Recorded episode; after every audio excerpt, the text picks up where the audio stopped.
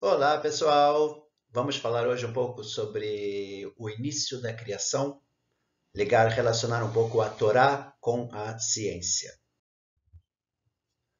Primeira pergunta interessante: será que o universo sempre existiu? Ou teve um início? Quando foi esse início? Como foi esse início?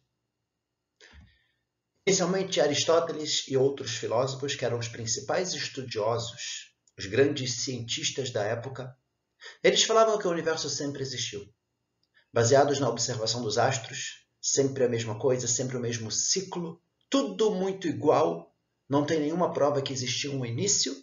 De acordo com a opinião dos grandes estudiosos da época, o universo sempre existiu.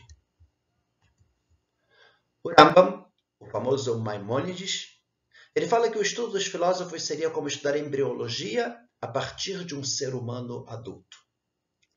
Uma história bem interessante, vale lembrar que o Rambam Maimonides ele também era um grande filósofo, médico, rabino, uma pessoa extremamente inteligente. E ele fala, vamos imaginar talvez uma criança que foi abandonada pequena numa ilha deserta. E ela começa a crescer e crescer e crescer. E de repente ela para para perguntar como é que eu comecei a existir. Será que ela vai imaginar que simplesmente foram os pais tiveram uma relação sexual e que eles ficaram, que ela ficou durante nove meses dentro da barriga da mãe. Ela nunca vai imaginar uma coisa dessas. O máximo que ela poderia começar a pensar é que ela começou a crescer e veio de um nada, ou de onde surgiu, ela não teria noção do que aconteceu. O Rambam Maimonides fala, não tem como, a partir de um mundo pronto, a gente começar a entender exatamente como foi o início e ele fala uma coisa muito interessante. Existiu sim um início, a criação de Deus. E um dia os filósofos vão chegar nessa verdade. E realmente não demorou tanto tempo. No ano de 1930 veio Hubble e descobriu a expansão do universo. E, consequentemente, chegaram à teoria do Big Bang. Encontraram, inclusive, uma prova para isso, uma radiação primordial, que seria os resquícios dessa do Big Bang até os dias de hoje. Se o universo está em expansão, se a gente voltar para trás no tempo, com certeza teve um início. Ele faz parte do nosso Tanakh, da nossa Torá escrita. Está escrito que Deus ele estende os céus como uma cortina. O estender os céus seria essa expansão do universo. Na prática, a ciência acabou chegando sim na conclusão que sim existiu um início igual à religião. E nesse momento a gente teria que entender agora como foi esse início, de acordo com a ciência, e como foi esse início também de acordo com a Torá. O Big Bang é uma radiação eletromagnética energia, e de acordo com a teoria de Einstein, a energia pode se transformar em matéria. Ou seja, teve uma grande explosão, uma grande energia que acabou se transformando em matéria, dando origem a todo o universo, todos os astros e tudo o que a gente conhece hoje. Mas a gente tem algumas perguntas. Quem criou essa energia?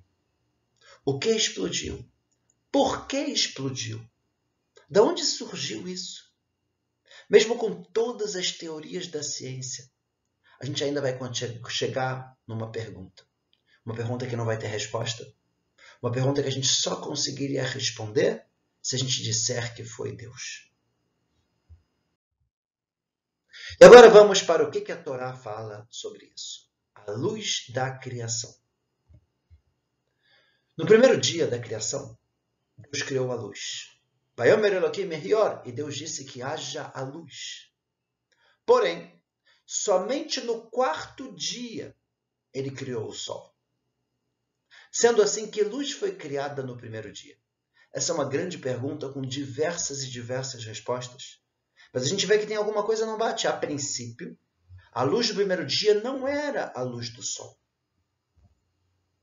O Zohar, Kabbalah, entrando agora um pouco na Torá oral, o Zohar foi escrito há cerca de dois mil anos atrás, entregue a Moshe no Monte Sinai, há cerca de 3.400 anos atrás, ele fala o seguinte: Quando Hashem quis criar o mundo, ele criou uma grande luz oculta. E através dela foram criados todos os mundos espirituais e todo o mundo material. Ou seja, toda a criação veio através de uma grande luz oculta. Que luz é essa? Será que essa luz não seria o famoso Big Bang? Será que toda a criação não veio através dessa luz? Que havia no início? Raman, famoso Nachmanides, um dos grandes sábios cabalistas do nosso povo, ele fala que toda a criação havia sido criada no mesmo momento, em um único ponto. Ou seja, exatamente o que a ciência diz, um único ponto onde toda a criação estava lá dentro e de repente, através do Big Bang, começa a se expandir. Mas o que era exatamente isso? O Ramban ele continua e fala: a matéria não foi criada a partir do nada. Deus criou um elemento básico e não palpável, que seria uma força com o potencial de criar todo o nosso mundo. O que, que seria isso? Um elemento básico, não palpável, uma espécie de energia que deu origem ao mundo material. A gente está vendo aqui claramente a ideia na Torá do Big Bang. Ou seja, apesar da Torá escrita falar que Deus criou a luz no primeiro dia e Deus criou todo o universo, quando a gente começa a entrar na Torá oral, que foi entregue muito antes de qualquer tipo de Big Bang ou qualquer tipo de teoria científica, a Torá já fala que tudo foi criado num único ponto. Uma coisa que não era palpável, que deu origem a toda a criação do mundo. Uma luz inicial no primeiro dia que criou tudo. A gente está vendo aqui claramente a ideia do Big Bang dentro da Torá. Isso é o que a gente chama de Tovavou na Torá. O que é Tohu Vavou? É muito interessante. Quando Deus criou o mundo, aparece na Torá, Bereshit bara Elohim et hashamayim betaaretz. No início, Deus criou o céu e a terra. Ve'aretz eita tohu vavou. E a terra estava tohu vavou. Qual é a tradução disso? Tohu vavou, a tradução seria, é, de acordo com muitos livros tradutores da Torá, seria que a terra estava vã e vazia, ou que a terra estava uma certa bagunça. Mas essas traduções não são muito exatas. Não precisa a Torá não precisava contar para a gente que a terra estava vazia se tinha acabado de ser criada. E nem dizer que estava uma bagunça, Deus não cria bagunça. O que, que é Tou Vavou? Tou vem da palavra torre, espanto. Quando a gente vê toda a criação num único ponto, a gente fica espantado, a gente não consegue entender. Mas o que, que era isso? Tou Torre a gente fica espantado. Vavou, bo, ru, bo. Nele, nesse único ponto ligado com o início da criação, ru, está ele, que seria Deus. E essa é a ideia da criação, inicialmente tudo num único ponto, onde Deus estava presente também. A única questão que a gente vai ter agora é o que, que é exatamente essa luz e escuridão do primeiro dia. Porque a princípio está escrito que Deus criou a luz e separou a luz da escuridão.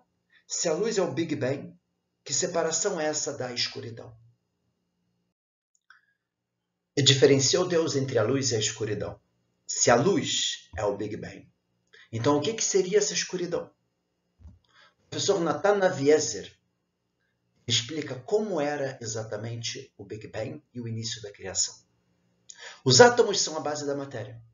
Porém, no início da criação, eles não conseguiam se manter devido ao calor causado pelo Big Bang. O que existia era matéria em estado de plasma, que é formado de partículas positivas e negativas. Esse plasma absorvia a luz e não a deixava transparecer. Com o resfriamento, as partículas do plasma se uniram, formando os átomos, onde as moléculas se movimentam livremente, deixando que a luz apareça. Ou seja, agora a gente já está começando a entender o que é a luz e o que é a escuridão que tinha no início da criação. Escuridão antes de esfriar o calor causado pelo Big Bang e a luz que aparece após esse esfriamento. Quem veio antes? Essa é a pergunta que a gente deve fazer bastante quando a gente começar a estudar a Torá junto com a ciência. A gente vê que Hubble, quando ele fala da expansão do universo e o início do mundo, foi no ano 1930. O Ramban, que ele já fala dessa ideia do Big Bang e tudo era um único ponto de energia que deu origem a toda a criação. Ele viveu entre o ano 1197 e o ano 1270, muito antes de Hubble. Quando Zohar, que fala sobre uma luz que deu origem a toda a criação, foi cerca de 1900 anos atrás.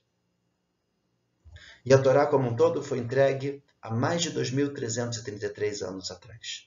Ou seja, a gente vê que em relação ao início da criação, em relação ao Big Bang, a Torá já falava sobre isso muito, mas muito antes da ciência.